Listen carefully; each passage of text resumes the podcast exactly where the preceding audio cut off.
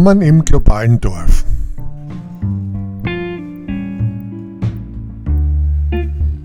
Willkommen zur 48. Sendung der Reihe Willkommen im globalen Dorf. Hier spricht Franz Narada, immer noch in Wien.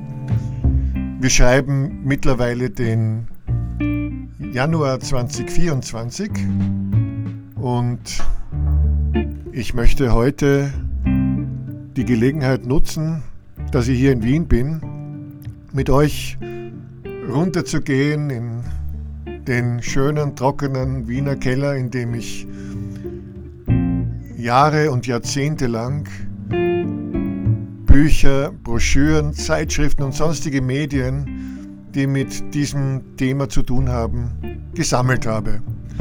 Ich habe beschlossen, dass ich jetzt, da ich bald 70 wäre, vielleicht wirklich versuchen sollte, dass jemand sich dieser Sammlung annimmt.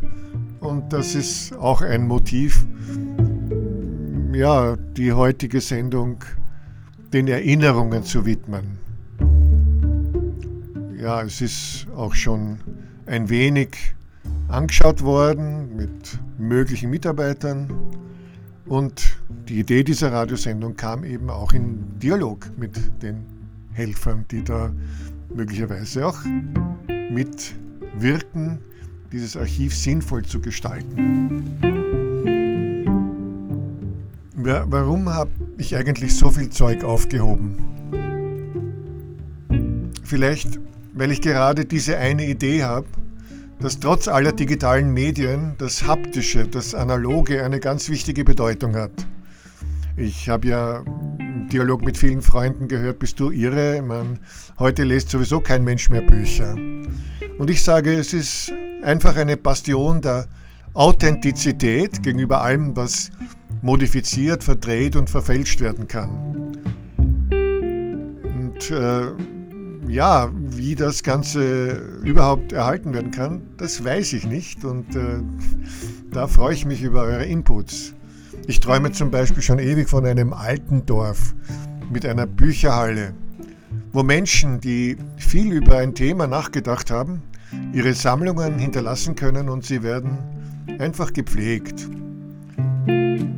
Vielleicht wäre das sogar nachhaltig realisierbar unter heutigen Bedingungen. Als Gedenkort jedenfalls. Spannender als ein Friedhof, wo von den Toten gerade nichts mehr lebendig ist. In einer solchen Bücherhalle aber könnten wir in der Bibliothek des Geistes der von uns gegangenen blättern, sehen, womit sie sich auseinandergesetzt haben, welche ihre Stränge ihres Denkens sie mit welchen anderen Menschen verflochten haben. Warum sollte dieses Privileg nur so wenigen ganz Prominenten zuteil werden?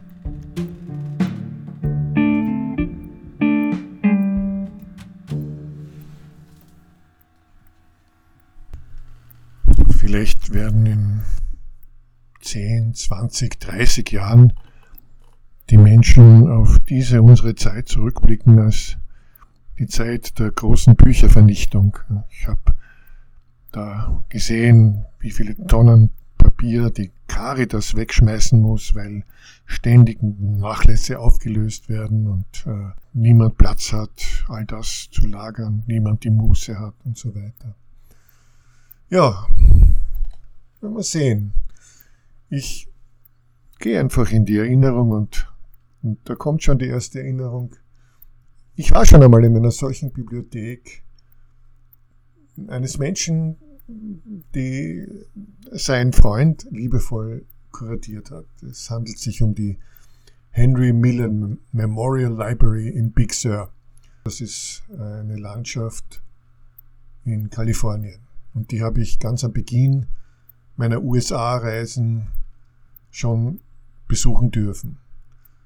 Es war gleich bei meinem ersten Aufenthalt, als ich ganz ungeplanterweise eine Partnerin fand und statt mit dem Flugzeug mit dem Auto von Los Angeles nach San Francisco reiste. Und es war so schön, dass ich es später noch öfters wiederholen sollte. Alleine diese Landschaft mit den steilen Klippen zum Pazifik, das Licht vom Westen, wenn die Sonne sinkt, am Fuß immergrüner Berge, mit verborgenen Klöstern, Rückzugsorten wie Esalen, ein paar verstreuten, aber wunderschönen Bed and Breakfasts, Campingplätzen und Restaurants. Ja, das ist schon sehr verlockend. Und wenn man da so durchkurft, äh, dann kommt man auch zu einem Garten, oder kam ich zumindest damals, den man leicht übersieht, weil er von Bäumen versteckt ist. Und da stand ein Schild. Henry Miller Memorial Library, Books, Music, Art und ein suggestives Open. Und ich war natürlich sehr neugierig. Äh, ich war nicht sehr mit dem Henry Miller vertraut, aber der Name ist natürlich eine Legende. Ja, seine Wendekreisbücher waren lange in den USA wegen ihrer sexuellen Offenheit und Freizügigkeit verboten, bis 1961, während sie in Europa natürlich schon Bestseller waren. Und trotz des Verbots wurden Millers Bücher in den USA viel gelesen und verbreitet, oft über Untergrundkanäle. Und in den späten 40er Jahren lebte Miller tatsächlich hier in, diesem Haus in Big Sur und beschrieb in einem seiner Bücher auch die kreative Kultur die in der Abgeschiedenheit blühte und gedieh. Und als er 1981 starb, gründete sein Freund Emil White, übrigens ein gebürtiger Österreicher, der als Künstler auch in Big Sur lebte, die Memorial Library und Stiftung. Er machte das Haus und den Garten zu einem Mekka für Buchliebhaber. Die machen sich gerne auf den Weg von den Städten um Stunden oder Tage in diese Atmosphäre zu verbringen. Und ich habe diesen Emil White knapp vor seinem Tod noch kennenlernen dürfen. Er hat uns durchgeführt durch die Sammlung und einiges erklärt. Man findet hier eine Fülle von Werken anderer natürlich, mit Miller befreundeter Schriftsteller, Anais Nin zum Beispiel, aber auch Hemingway, Ginsberg, Virginia Woolf und so weiter. Und ich fand diese Idee, Bücher in einer Form zu bewahren und zu kuratieren, in der sie sozusagen noch die Gebrauchsspuren und die Ordnung äh, ihrer ehemaligen Besitzer haben und ihre mannigfachen Beziehungen und Vernetzungen widerspiegeln. Die fand ich, wie gesagt, sehr reizvoll. Und der Platz war wie ein Gedächtnisort auch für alle jene, die hier lebendige Kunst schufen, egal ob Maler, Musiker oder Literaten. Es hat da sozusagen einen Schutzgeist gegeben durch diese Bibliothek. Also wie gesagt, das sollte es öfters geben und so etwas kann gerade in ländlichen Gebieten eine gute Idee sein, weil es dort erstens Platz und zweitens auch die Abgeschiedenheit, die Muße, die Stille, die Ruhe gibt, die uns überhaupt noch erlaubt, Bücher zu lesen. Manche Schätze dieser Art gibt es schon und sie sind nahezu ungehoben und Jetzt muss ich spontan natürlich an den Ernest Kaltenecker trinken und äh, an die fantastische Kittner-Bibliothek, die er jahrzehntelang kuratiert hat in dem kleinen Dorf Dedenitz bei Radgersburg.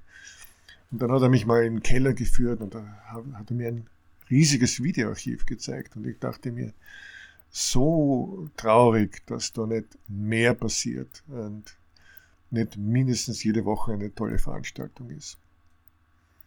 Ja, also die Sendereihe heißt Willkommen im globalen Dorf, geht über eine Vision äh, unseres Lebens, in der wir zurückfinden in eine weltweit kooperative Dörflichkeit.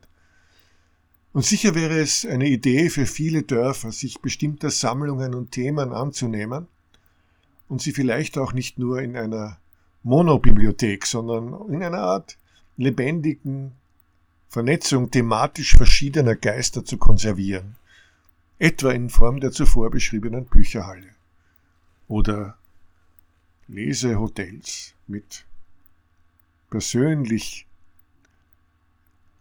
zugewidmeten Zimmern. Ich unterstelle jetzt einfach einmal, dass sowas prinzipiell denkbar wäre und benutze das als Hypothese, mit der ich einerseits meiner Sammlung einen gewissen zukünftigen Sinn geben möchte, sie eben so beschreiben. Und andererseits vielleicht sogar darüber hinaus auch allgemeine Prinzipien einer solchen Sammlungsweise, die, die ja nicht nach rein lexikalischen oder bibliografischen Prinzipien geordnet werden sollte, darzustellen. Also das ist natürlich immer ein Zusammenspiel oder ein Gegenspiel zwischen, naja, sozusagen einer Idee, die sich wie ein roter Faden oder wie eine Fragestellung durch die Sammlung zieht. Also wenn der Mensch einfach nur alles durcheinander gelesen hat, das ist nicht sehr, das ist nicht sehr reizvoll, äh, sondern es geht darum, dass sich hier eben jemand bemüht, sein ganzes Leben lang und äh, vielleicht äh, eine richtige Odyssee macht. Und naja, in meiner Sammlung ist der rote Faden natürlich die Idee der globalen Dörfer. Ich habe übrigens alles in einen anderen Raum getan, was bloße Vorgeschichte oder Begleitumstände war. Zu denen habe ich natürlich auch separat gesammelt, aber nicht im Kontext einer Bibliothek der globalen Dörfer. Es gibt im anderen Raum eine Science-Fiction-Sammlung, die recht beträchtlich ist, oder eine Sammlung für ein Apple-Museum. Es gibt eine Sammlung zum Studium zur Hochschulpolitik. Und es gibt eine Sammlung der Viennesica und Floridsdorfica. Und all diese Sammlungen würde ich gerne Menschen verehren, die sich voll und ganz mit diesen Dingen identifizieren und dem, dementsprechend auch sammeln äh, und, und das Bemühen haben, äh, das, was sie da gesammelt haben, am Leben zu erhalten, so wie ich mich eben mit der Idee der globalen Dörfer identifiziere. Also diesen roten Faden der leitenden Idee halte ich für das erste Prinzip, dem sich eine solche Sammlung verdanken sollte. Einerseits etwas Allgemeines und dann doch wieder subjektiv, dann doch wieder eingebettet in die Umstände der Person, der Zeit und der Kontakte, die sich daraus ergeben haben. Vielleicht auch ein bisschen chronologisch organisiert. Also in meinem Fall ist das auch verbunden mit einem Versuch, so ab dem Jahr 1992 eine organisierte Form der Zusammenarbeit mit anderen zu finden. Äh, und für diese Form der Zusammenarbeit habe ich das Akronym GIF oder Globally Integrated Village Environment gewählt. Äh, und dieses Akronym, dem, in dem wollte ich eben Forschung und aktives Engagement verbinden.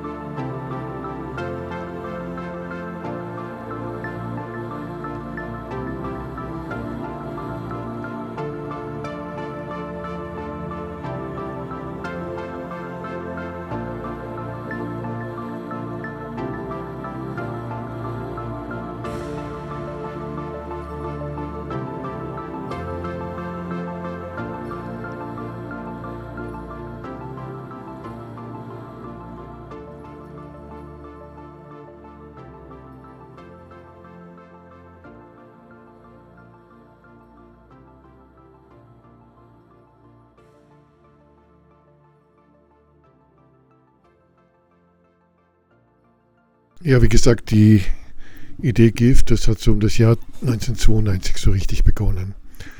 Während in den Jahren davor äh, bei mir eher die innovativen Entwicklungen im Bereich der Multimedia und künstlerische Projekte wie der elektronische Lexikonroman im Mittelpunkt standen. Ich habe damals auch für Apple Computer den Hypercard Support gemacht drängte sich immer mehr die Frage auf, wie sich denn die Welt um den Computer herum äh, verändern würde, wenn die Auswirkungen des Geschehens im Computer mit Lichtgeschwindigkeit sich an allen möglichen Orten zeigen und der Computer unglaublich viel äh, bewirken kann. Und wenn wir umgekehrt über den Computer in einem Maß an das Geschehen in der ganzen Welt angedockt sein können, an Wissen und Können eines ganzen Globus, beide Perspektiven, also die äh, sozusagen nach außen gehende und die von hereinholende, die haben einen Aspekt der Macht.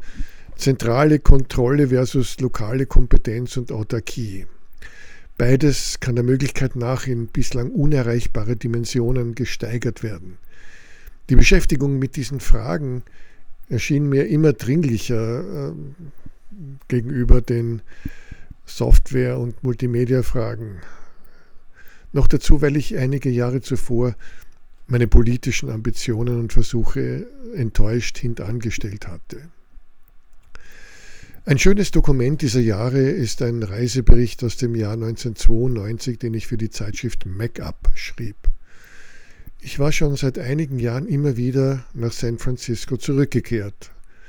Also wie gesagt, die Geschichte hat so 87, 88 begonnen. Und äh, diesmal 92 im Jänner zur Macworld Expo, jenem legendären Event der Apple-Szene, wo man einfach sein musste, um die neuesten Entwicklungen mitzubekommen. Apple hatte gerade das erste Powerbook auf den Markt gebracht und ich hatte eines in Österreich erstanden. Und in San Francisco konnte ich die Redaktion der Computerzeitschrift Makeup aus Hamburg, die ich natürlich wie viele Enthusiasten genau dort traf, davon überzeugen, dass ich meine geplante Reise um die Welt für ein Feature über mobiles Computing nutzen würde. So entstand ein Artikel mit dem Powerbook rund um die Welt. Es war ein buntes Potpourri von elementaren Fragen der Konnektivität. Dafür war damals immer noch zumindest ein Modem notwendig und auch der Kommunikation. Aber am meisten natürlich interessierte mich, wie sich die Qualität von Orten veränderte, wenn ich dort arbeiten konnte. Ich besprach nicht nur Bibliotheken, Lounges und Hotels, ich besprach auch experimentelle Stadtprojekte und äh, Inseln und so weiter. Was sich eben in diesem ganzen Kontext an neuen Berufen oder äh, neuen äh, sozialen Verknüpfungen ergeben könnte. Ja, äh, ein Höhepunkt meiner Reise. Das war sicherlich ein kurzer Studienaufenthalt in Arcosanti, Arizona, das ich schon vier Jahre zuvor im Sommer 88 kurz besucht hatte. Also ich habe dann später auch den legendären Gründer und äh, Architekten dieser Stadt, Paolo Soleri, persönlich treffen können und mit ihm mir ein kleines Duell über die Frage geliefert, ob die Netzwerkkommunikation den Menschen weiter vereinsamen würde und das Zerstörungswerk des Automobils bis hin zur dauerhaften Isolation im häuslichen Kokon fortsetzen würde. Das hat also der, der Soleri äh, mehr oder weniger befürchtet. Und ich habe ihm geantwortet, es könnte aber genauso gut eine Renaissance des Lokalen sein mit der wir endlich das hektische oberflächliche Hin und Her zwischen Arbeits-, Wohn- und Freizeitort zugunsten einer neuen Dörflichkeit und vertiefter menschlicher Beziehungen überwinden könnten. Und Akkusanti schien für mich total attraktiv. Es war die gebaute Antithese, der Aufruf weg von der speziell in den USA grassierenden Einfamilienhauswelt in eine neue Art von städtischer, städtisch-dörflicher Verdichtung, müsste ich fast sagen, eine organische Verbindung aller Lebensfunktionen. Also äh, man kann sich das vorstellen wie ein großes Gebäude, ein Pueblo, in dem es äh, öffentliche Plätze, in dem es äh, alle möglichen Arten von Funktionsmischung, aber auch von Kreisläufen äh, gibt wie in einem Organismus Kühlung, Lüftung und so weiter und so fort. Also der hat das auf eine Mesa in äh, Arizona gestellt und hat gesagt, okay, das ist die kleinste Ausgabe davon. Das ist für 5000 Leute und die, die bringe ich auf 6 Hektar zusammen und rundherum lasse ich 600 Hektar frei für die Natur. Und ich machte ein Statement, wie der Mensch künftig auf dieser Welt leben sollte. Ja, Tausende von freiwilligen Helfern haben im Laufe der Jahre hier Hand angelegt, haben mehr oder weniger mitgeträumt, dass Städte autofreie organische Gebilde in drei Dimensionen sein würden. Äh, Acrosanti hat natürlich für äh, Soleri nur diesen Stellenwert eines, eines ersten kleinen Experimentalprototypen äh, gehabt. Er hat in seinem Monumentalwerk, das natürlich in äh, Kopie in unserem Archiv existiert, schon in den 50er und 60er Jahren Riesenstädte für Millionen äh, in, in, ähnlicher Kompression entworfen. Nicht? Und 5000 schien ihm gerade die Mindestgröße, um auch nur einigermaßen den urbanen Effekt zu spüren, der seiner Meinung nach menschliche Weiterentwicklung garantierte. Und ich habe gesagt, nein, die Kommunikationstechnologien werden uns ermöglichen, diese Zahl noch wesentlich zu reduzieren. Auf 500 vielleicht.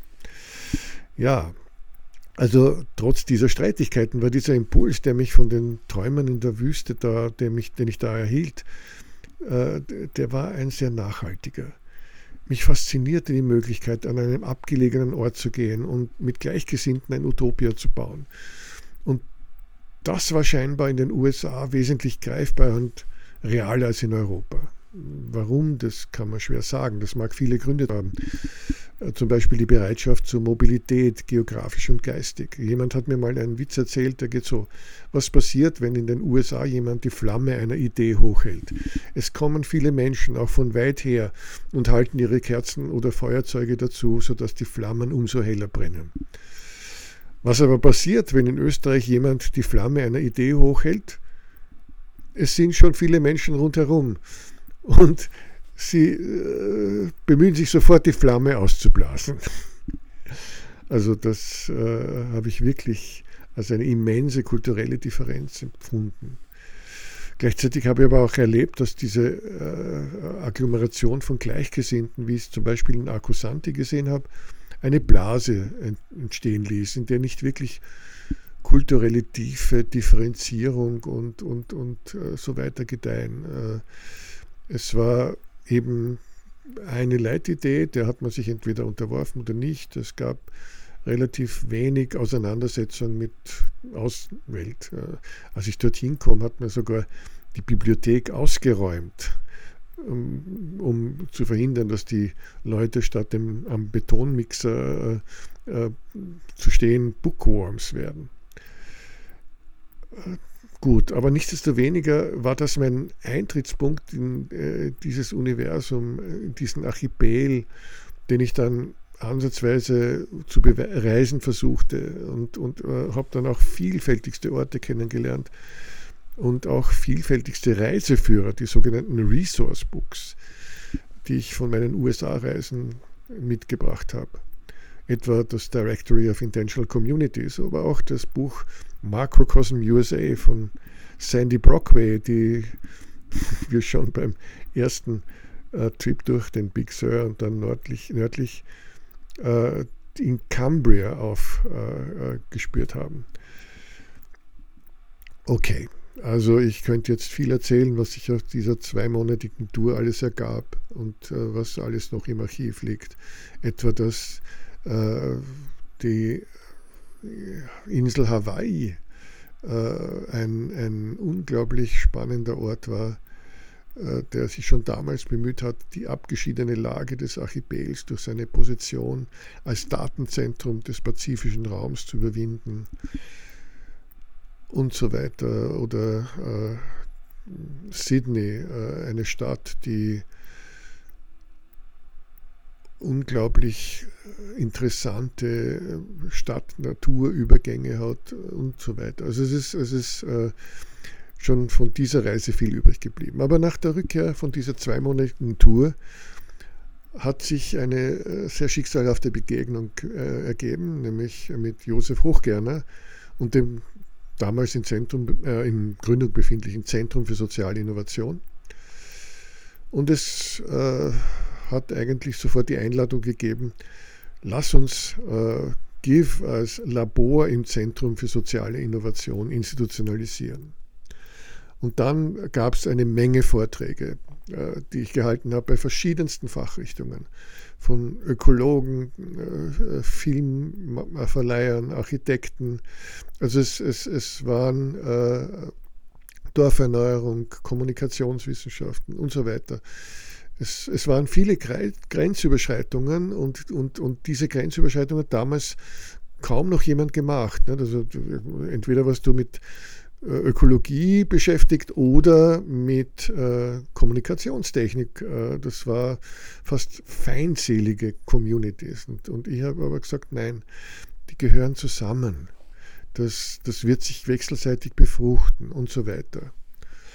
Und äh, dann gab es plötzlich diesen, diese eine Begegnung mit dem Christian Kühn, der äh, sich interessiert hat, da an der Technischen Universität auch die Architektur nicht nur äh, mit dem Computer als Instrument zu verbinden, sondern auch eben mit dem Computer als ein, ein, äh, ein Innovations, eine Innovationsquelle für, für die räumlichen Gestaltungsweisen. Er hat gesagt, wir werden eben dann keine äh, sechs- oder achtspurigen Autobahnen möglicherweise irgendwann mehr planen, weil das Automobil äh, sozusagen im, im, in der virtuellen Kommunikation eine, eine Konkurrenz kriegt. Ne?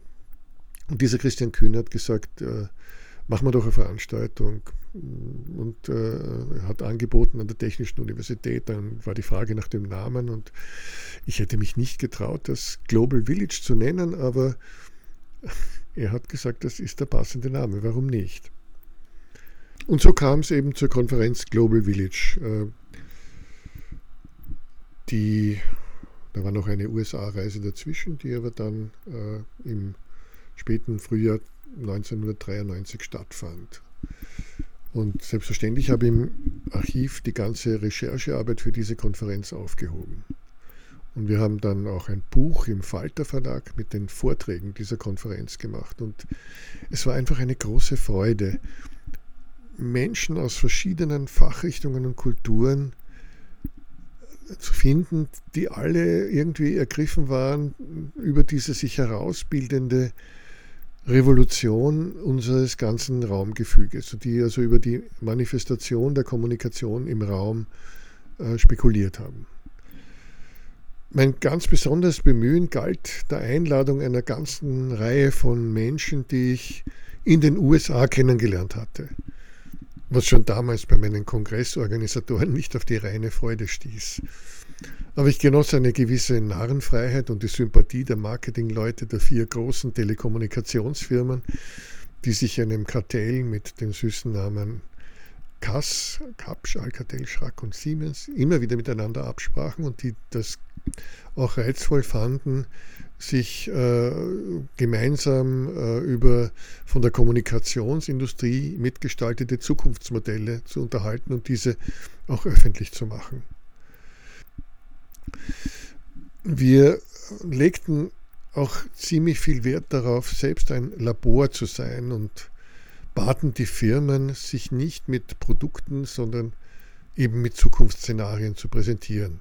Aber mit Zukunftsszenarien, die tatsächlich funktionieren.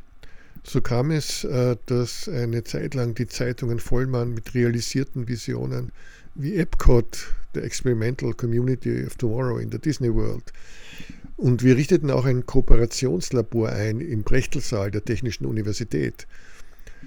Unser Leuchtturm war ein Telekooperationsprojekt. Äh, das war die Idee, wann das im, im Haus geht, in einem lokalen Netzwerk, dann geht es auch auf Distanz. Dann können der Haustechniker und der Architekt zusammenarbeiten und ganz verschiedene Berufsgruppen. Und die können miteinander äh, über diese synchrone Telekooperation, über das brandneue Wide Area Network Dinge tun auf Distanz, äh, die, die vielleicht sie intensiver miteinander kommunizieren lassen, als wenn sie nebeneinander sitzen. Also die Firmen ließen sich wirklich viel einfallen und das hat insbesondere einer Firma eine große Menge Geld gekostet. Kein Wunder, dass sie nach dieser Veranstaltung eher frustriert waren und jede weitere Unterstützung davon abhängig machten, dass wir es schafften, ein publikumswirksameres Setting zu finden. Ja, und so kam es, dass wir dann langfristig auch ins Wiener Rathaus fanden. Zwischendurch gab es allerdings auch äh, ein Interesse des Landes Niederösterreich. Also das war nicht spannend, das war nicht nur Wien, sondern es gab auch die niederösterreichische Landesplanung, die bei uns angeklopft hat und gesagt hat, nach der Global Village, also wir wollen das jetzt praktisch probieren und äh, äh, wir haben da ein, ein äh, Projekt, wo wir, wo wir äh, Gründe vergeben können in Bruck an der Leiter. Und da machen wir möglicherweise, also könnten wir eine Studie machen über ein hypothetisches Telezentrum. Und äh, das ist dann zum Projekt Bruck an der Leitung äh, geworden, gemeinsam mit IBM und der Akademie der Wissenschaften. Naja, und äh, so ging es weiter. Nicht? Äh, 1993 besuchte ich dann mit meiner damaligen Mitarbeiterin Maria Stockinger die Europäische Telearbeitskonferenz in Mallorca.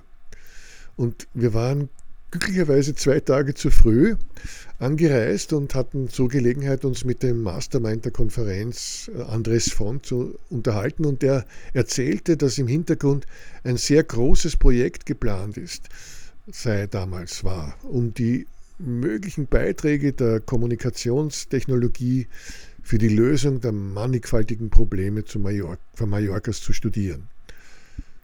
Und, äh, und äh, er hat dann auch gesagt, dass es im Kern eben ein Architekturwettbewerb ist, bei dem ein bestehendes Gelände einer Finca im Norden von Palma insgesamt über zwei Quadratkilometer groß zu einem Standort sowohl für Firmen als auch für nomadische Telearbeiter äh, geplant werden soll. Aber das sei lang noch nicht alles. Äh, es ginge darum, neue Wege des Lebens, nachhaltigen Lebens, äh, äh, der kurzen Wege, der Mischung von Funktionen, des Sparens von Wegen und so weiter, aber auch des äh,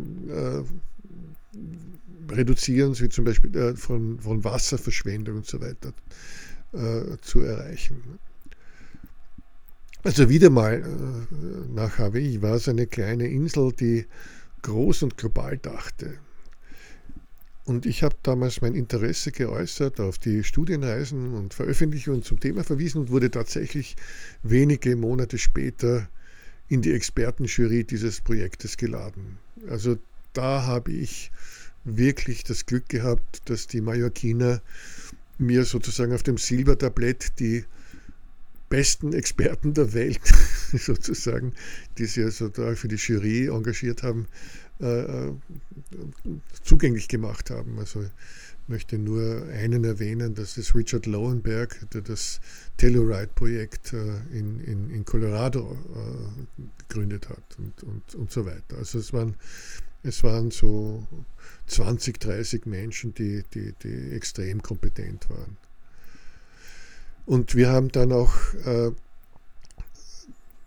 also die, das Spannendste diesem Projekt war die Ausschreibung, also die vielen Anforderungen. Und andererseits die Entwürfe, die verschieden waren wie Tag und Nacht, weil das äh, Projekt hat unglaublich viele Gestaltungsmöglichkeiten offen gelassen. Äh, und die Entwürfe, vor allem die, die wir da zu Siegerprojekten gekürt haben, der von Richard Rogers und von Michel Mossessian, äh, die waren viel, viel spannender und überzeugender als der Kompromiss, der letztlich heute dort steht. Und diese Entwürfe findet man leider nirgendwo mehr im Netz, äh, wie so viele Dinge. Und wiederum bin ich stolz darauf, dass da einiges bei mir zu finden ist. Und so weiter, wie vieles andere, über das die Zeit scheinbar hinweggegangen ist.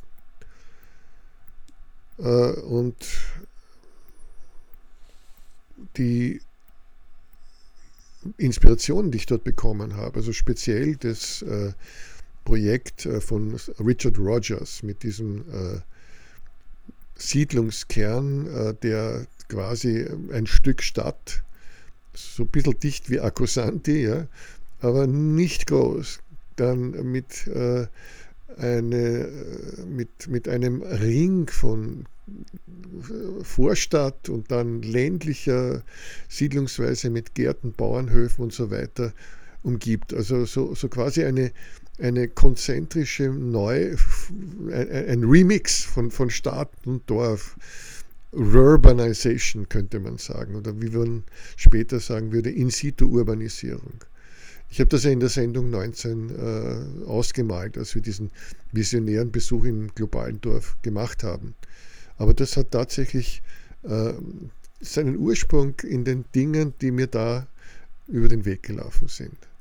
Und äh, natürlich ist da ein Unterschied auch zwischen den verschiedenen Entwürfen. Die, die haben alle einen anderen Fokus. Akkusant den Fokus der Dichte gehabt. Nicht? Aber, aber dieses, dieser Richard Rogers Entwurf hat den Fokus gehabt, dass man äh, aus den verschiedenen konzentrischen Ringen etwas Schönes bauen kann. Dass sogar Suburbia seinen Schrecken verliert, wenn es nur eine kurze Zone in einem konzentrischen Kreis ist und nicht ein Meer von Einfamilienhäusern. Also man sieht, die ersten Jahre von äh, meiner GIF-Tätigkeit waren geprägt von der Faszination möglicher zukünftiger Raumbilder.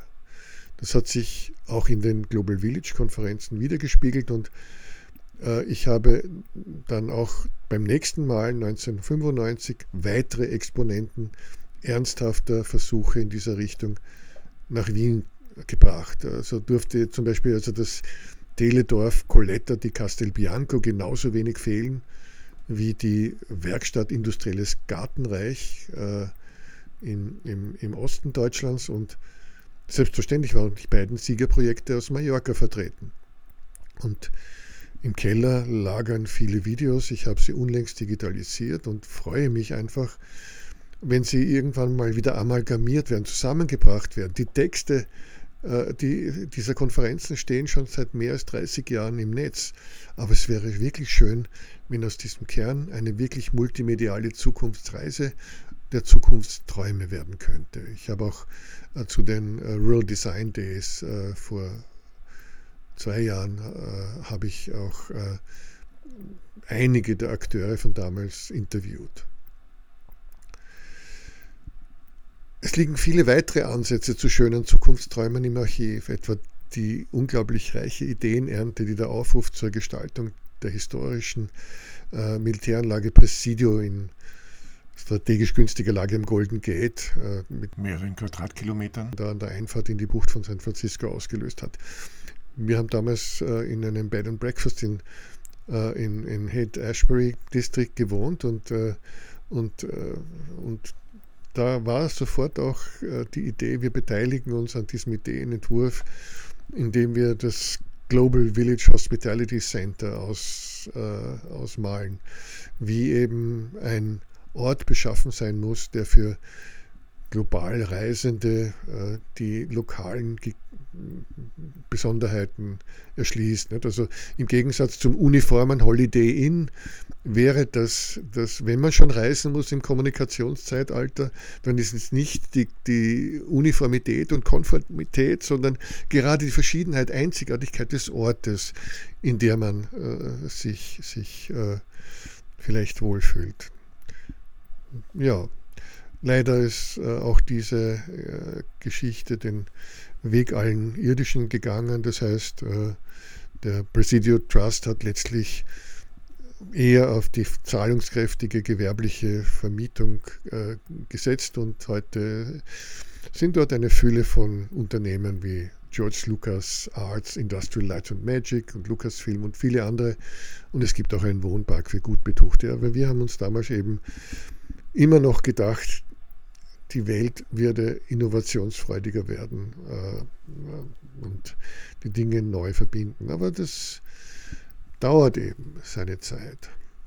Ja, und äh, wie auch immer, ich möchte hier noch Begegnungen mit besonderen Menschen äh, erwähnen. Uh, wir kratzen schon bald an der 40 Minuten Grenze. Also äh, das äh, wird sicherlich nur ein winziger Teil des Archivs sein, aber, aber erstens einmal äh, sind diese Geschichten, glaube ich, ein bisschen, ja, man muss ins Detail gehen, um sie darzustellen. Und dann gibt es noch einen ganz spezifischen Grund, warum ich jetzt gerade dann noch äh, jemanden am Schluss der Sendung besonders ausführlich würdigen möchte.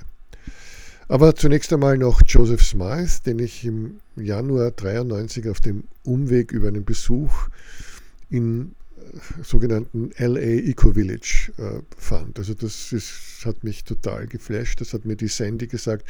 Wenn du schon über LA einreisen musst, ne, diesen schrecklichen Süden von Kalifornien, dann findest du in diesem, in diesem Auto- und Einfamilienmeer kleine, äh, wirklich kleine Edelsteine, wie zum Beispiel dieses LA Eco Village. Das äh, haben sie einfach gegründet äh, als Initiative von mehreren Leuten, die dort gewohnt haben. Und ich habe von dort eigentlich viele schöne Erinnerungen mitgenommen, wie man dieses Suburbia auch ganz vor Ort transformieren kann. Wir sind auf einer Straßenkreuzung gesessen und die Gründerin Lois Arkin hat uns gesagt, jetzt machen wir einen Brunch und wir zeigen allen hier jedes, jeden, jeden Sonntag, äh, wie sehr wir äh, an, an diese Zukunft einer fußläufigen Stadt glauben. Nicht? In Los Angeles äh, ist ja alles andere als fußläufig. Dort kannst du ja nicht einmal sozusagen in eine geografisch nahegelegene Richtung gehen, weil alles in irgendwelchen Sackgassen endet. Ja, und diese Louis Arkin hat mir von einem legendären Architekten weiter oben im Norden im Ventura County in Thousand Oaks erzählt, der sie ganz, ganz stark inspiriert hätte. Und dann bin ich natürlich auch dorthin gefahren. Eine durchaus angenehme Gegend. Und er hatte damals noch ein beeindruckendes Studio mit einem großen Raum für Computerprojektionen. Und er hat für mich einen großen Moment inszeniert. Er hat mir mit seinem Dia-Projektor damals äh, zwei Dinge gezeigt. Ein Satellitenbild von Los Angeles, wie es heute ist. Eine Stadt, die durch das Auto dramatisch verändert wurde. Ein einst üppiges, grünes und scheinbar endloses Landwirtschaftstal wurde im Lauf der Zeit zu betoniert und versiegelt, sodass die vorherrschenden Farben grau und braun sind. Und äh, das ist wirklich der schönste Ausdruck der Auswirkung der Automobilität auf die Gesellschaft. Dieses Bild sagt mehr als tausend Worte. Und äh, er hat argumentiert, dass es eben nicht so sehr die fundamentale Sehnsucht der Menschen war, die das Einfamilienhaus und die Garage in die Welt gebracht hat, sondern dass es eher eine Verkettung von Ölauto und Developer-Lobby war, die ein neues, konsistentes Lebensmodell in die Welt zu setzen schien. Und Los Angeles war sozusagen die Traumfabrik dafür. Und viele Instanzen bis hin zur Filmindustrie haben dieses Modell mit Bildern unterstützt, bis es zur vorherrschenden Realität wurde. Eine Veränderung in den Köpfen der Menschen müsste also wiederum äh, sozusagen einen Traum, sozusagen äh, einen neuen amerikanischen Traum äh, mit sich bringen oder, oder als Voraussetzung haben. Und den hat er mir mit dem zweiten Tier gezeigt, ein, wiederum ein Satellitenbild von Los Angeles im Jahr 20, was weiß ich, 50, ein Bild von fußgängerorientierten, verdichteten Siedlungen, zwischen denen wieder jede Menge Grün existierte und die durch Netzwerke des öffentlichen Transports wieder miteinander verbunden waren. Es stellte sich heraus, dass er ein Schüler von Soleri war. Ähnlich groß dachte, aber gleichzeitig einen wirklichen Prozess der Transformation initiieren wollte. Er gab mir Entwürfe mit, in denen Einkaufszentren mit ihren riesigen Parkplätzen zu Wohnblocks mit Park transformiert wurden aber auch Entwürfe zu Dörfern mit starken Zentren statt gesichtsloser Developments. Und ich habe gesagt, hey Mann, das ist doch alles, das ist doch alles bei uns in Österreich Realität. Und, und damals ist mir gedämmert, wie wertvoll die europäischen Modelle der Raumgestaltung waren. Vielleicht äh, 200 Jahre voraus den Amerikanern und wie wir äh, dabei sind, äh, sie möglicherweise zu verlieren. Ja, jetzt äh, kam dann ein weiterer solcher Freigeist in mein Leben und dem widme ich jetzt einfach den Rest der heutigen Sendung. Der Grund, den werde ich gleich erklären. Es war ein bisschen weiter nördlich noch, also äh, wiederum hat es mich wieder von Los Angeles nach Norden gezogen und dort gibt es dieses Ojai. Jeder in Los Angeles kennt es. Es ist so ein unerklärliches Wunder, wie es nur in den USA vorkommt. Äh, ein Ort, wo man die Sehnsüchte nach anderen Lebensmodellen noch spürt, die da waren, die da waren bevor der Ort gentrifiziert wurde.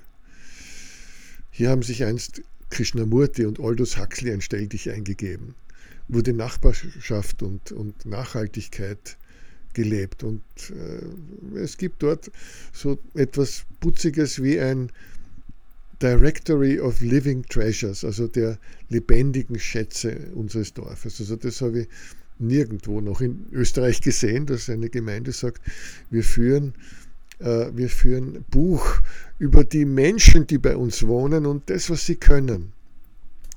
Ja, und wiederum war ich auf einen solchen Schatz aufmerksam gemacht worden. Äh, weiß nicht mehr genau von wem, glaube von George Bohr. Äh, der Mann, den ich da aufsuchen sollte, der hieß Tony Sutherland William.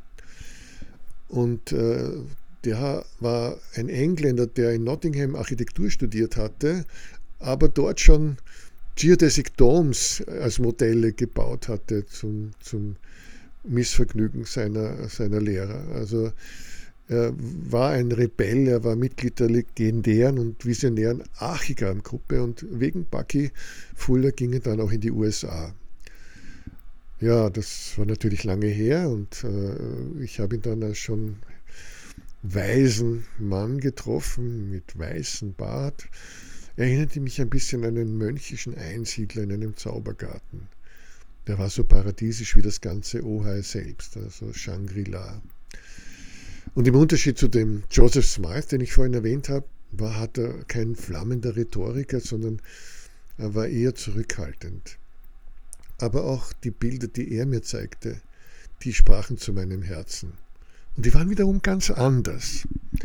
Es gibt vielleicht keinen Menschen auf der Welt, der die Essenz dessen, was globales Dorf heißt, besser erfasst hätte als er, obwohl sein Entwurf, Entwurf gar kein Dorfzentrum kennt, sondern fast so etwas ist äh, wie eine globale Stadt, eine hypothetische Siedlung, die er Synchronicity nannte und die sozusagen im Geist um die ganze Welt ging.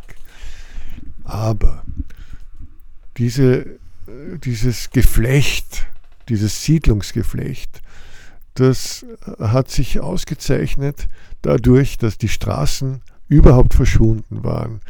Äh, sie wurden sozusagen miniaturisiert, zu Verkehrswegen, die die Häuser sozusagen von hinten bedienten, teilweise unterirdisch wie Rohrpostsysteme und Kanalisation. Er, er, er, hat da auch an, die, an die, das englische Wort Muse immer erinnert, also die, die, die, wo, die, wo die Pferde von den, von den Adligen gefüttert wurden. Das war die Rückseite der, der, der städtischen Palais. Während auf der Vorderseite, da sind die Straßen in seiner Vision wieder auferstanden als Greenways, als Grünwege, Fußwege, Flaniermeilen. Und zwar in der typisch dreieckigen Grundstruktur, die nach Fuller die beste Erreichbarkeit von Orten schafft. An diesen Grünstraßen orientiert sich eine neue öffentliche Vorderseite der Häuser einladend und doch unglaublich divers. Und äh, er hat so mit, mit Pastellfarben, hat er so von Ansichten von oben gemalt, von diesen, von diesen Stadtvierteln, diesen Greenways. Und, äh, und in diesen Skizzen erzählt er nicht nur von Gymnastikstudio, Videostudio, Malstudio, Bildhauer und Töpferstudio, Meditationsraum und Yogastudio, sondern auch vom Haus des Historikers, Astronomen, Cybernauten, Bäckers, Bühnenbildners, Bootsbauers und Tausenden mehr. Also einerseits denke ich mir, er hat ja wirklich die, die Atmosphäre von Ohai und, und diese Diversität, äh, die, die sich da ein Städtchen gegeben hat, auf die ganze Welt projiziert. Und andererseits hat er wirklich äh, etwas total Revolutionäres äh, auch erdacht, das, das kaum jemand bis jetzt nachgedacht hat. Äh, dieser paradoxe Effekt, diese Möglichkeit, unendlich vieles von den geistigen Schätzen der Menschheit in unsere unmittelbare Lebensumgebung zu bringen und die Kraft der Nähe durch, durch diese unglaubliche Fülle noch einmal kräftig aufzuladen. Diese Idee hat er äh, einerseits äh, sehr, sehr blumig verfolgt und auf der anderen Seite auch sehr spartanisch.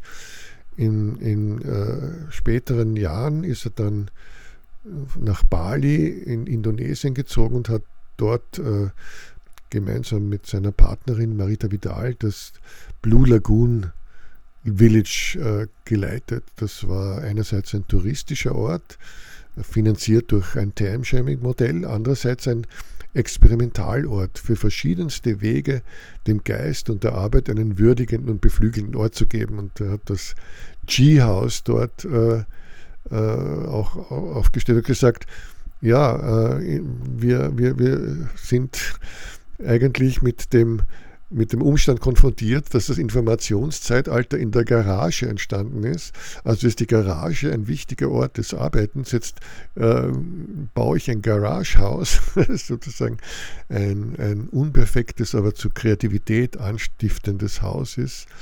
Und, äh, und, äh, und wie gesagt, das erste nie veröffentlichte Buch von ihm hieß ja auch Bring Your Mind Home. Das zweite passenderweise, das er dann wirklich äh, drucken ließ, hieß Far From Boring. Ja, und ja, leider. Nun habe ich gerade erfahren, dass er am 3. Oktober des Vorjahres gestorben ist. Und ich denke mir, auch wenn ich jetzt viele Schätze aus dem Archiv heute nicht streifen kann, äh, ich will einfach seine Gedanken ein wenig mehr mit euch teilen. Ähm, und auch sein Vortrag äh, von der Global Village ist, ist auch auf GIF.at verfügbar. Und, und für diese Sendung habe ich mir das einfach nochmal vorgenommen und, äh, und auch mit DeepL übersetzt. Und äh, ich nehme einfach eine seiner zentralen Passagen und, und, und ich mache das nächste Mal im Archiv weiter, erzähle von der Wende von GIF zur Telearbeit und der neuen Wende von GIF 1998, 97, 98 Kultur und Bildung, äh, von der nächsten Wende zu den kleinen Experimenten, von den Reisen und Kontakten. Aber ich möchte heute einfach als kleinen Abschied Tony Williams kühne Gedankengänge und seine wunderbare poetische Assoziationskunst versuchsweise ins Deutsche übersetzen und damit auch eine Wiedergabe des damals noch unschuldig optimistisch, op, äh, optimistischen Zeitgeists versuchen.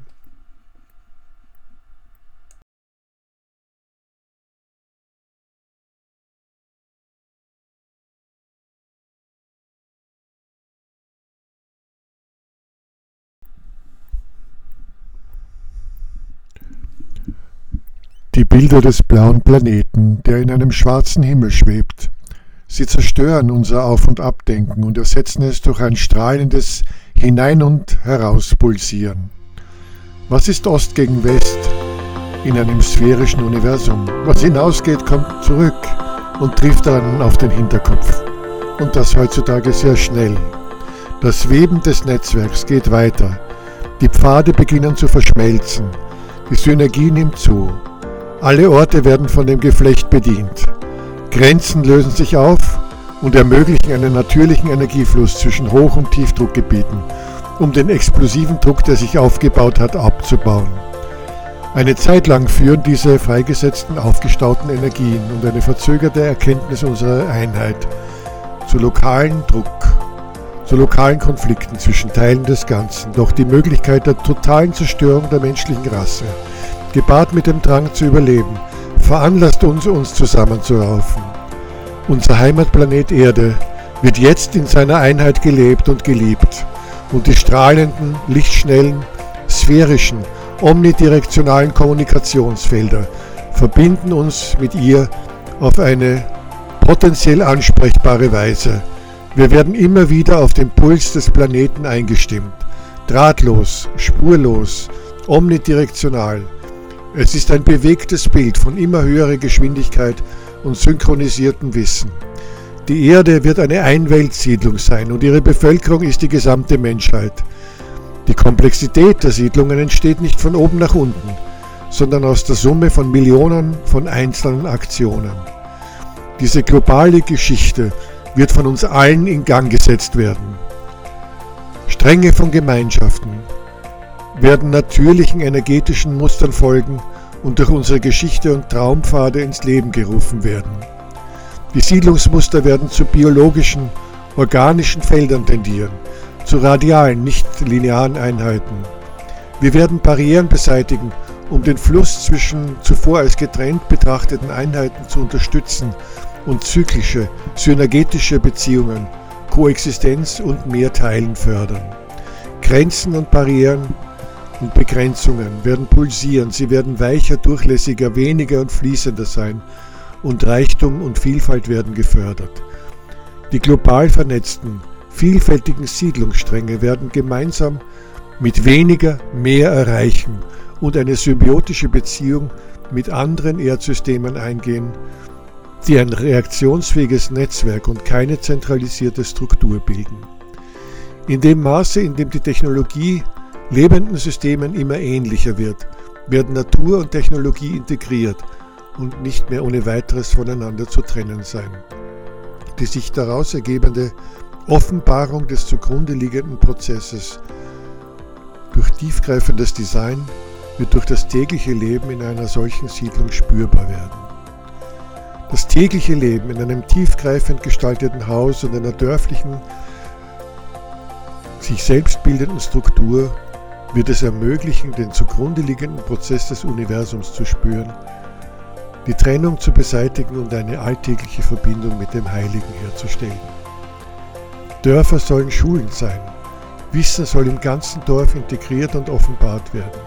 Die Lehrer werden zugänglich sein und in den Häusern der Lehrer werden Lerneinrichtungen wie Labors, Ateliers und Werkstätten zur Verfügung stehen, die über einen zusätzlichen Raum für die Besucher der Schüler verfügen. Denken Sie daran, dass eine offene Tür vom Greenway aus signalisiert, dass Sie willkommen sind. Lernen geschieht durch Leben, so wie es im traditionellen Dorf der Fall war. Dort lernte man als Kind ganz natürlich von den Bauern, Webern, Geschichtenerzählern, Tänzern, Bäckern und Schmieden, während man im Dorf lebte. Wenn wir die Geschichte auf allen Ebenen wieder in unser Leben integrieren, wird das Dorf wieder ein Ort des Geschichtenerzählens sein und von diesem geschaffen werden. Das oberste Ziel der globalen Dörfer ist die Gesundheit. Und das soll uns helfen, unser Potenzial zu 100% auszuschöpfen. Das globale Dorf, es ist ein sicherer Ort. Es ist ein friedlicher, gesunder Ort. Ein Ort des Wachstums, sowohl persönlich als auch ökologisch. Es ist ein aktiver Ort, ein Ort der Erfahrung, ein Ort für Experimente. Es ist ein Ort des Lernens. Es ist ein Ort der Freude.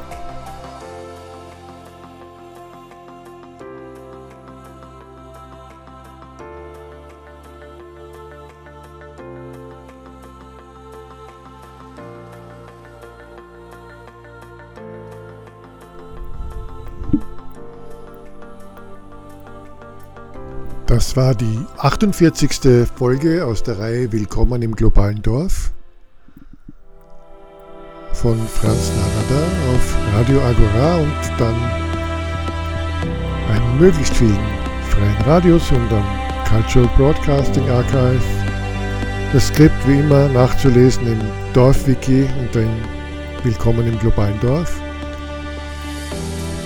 Ich bedanke mich fürs Zuhören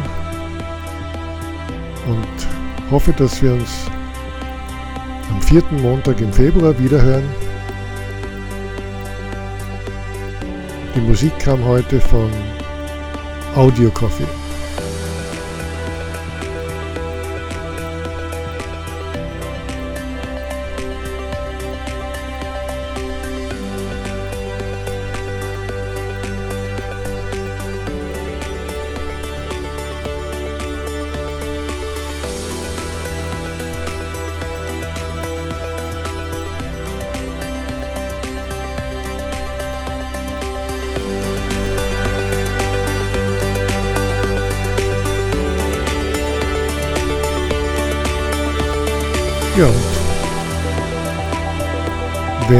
Jemand sich angesprochen fühlt durch die heutige Sendung und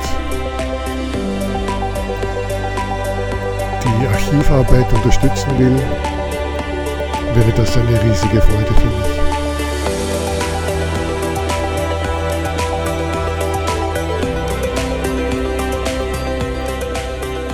Alles Liebe.